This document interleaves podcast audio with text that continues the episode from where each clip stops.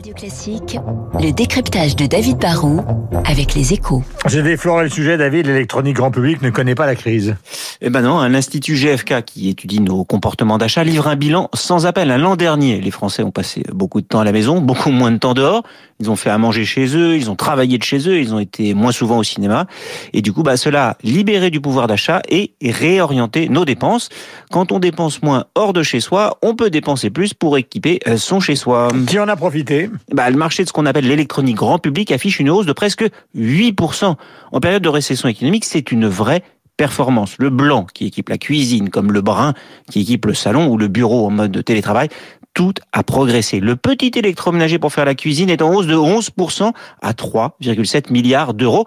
On a vendu des yaourtières ou des machines à pain comme jamais. Les ventes de téléviseurs ont bondi, hein, elles aussi, de 6% en volume et de 16% en valeur parce qu'on veut des écrans de plus en plus beaux. On monte en gamme et tout le segment de l'informatique, bien sûr, a explosé. Hein. Les ventes d'écrans, c'est plus 35% parce que travailler de chez soi avec un ordinateur portable, ça va une fois de temps en temps, mais pas tous les jours. On a donc investi dans le confort et le réconfort. Est-ce que ce boom profite à des acteurs économiques français?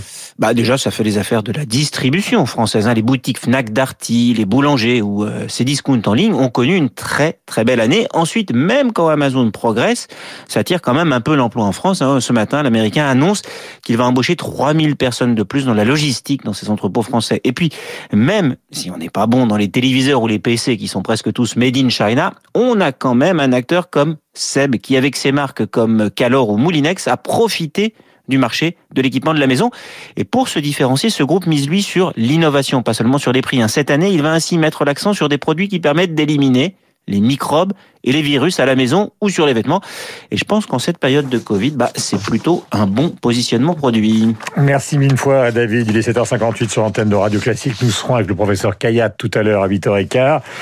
Et nous serons aussi avec euh, notre ami Guillaume Tabar qui va vous expliquer pourquoi aujourd'hui, jeudi, il n'y a pas de conférence de presse de Jean Castex ni d'Olivier Véran sur la Covid. Journal de Mélina Fachin avec toute la rédaction.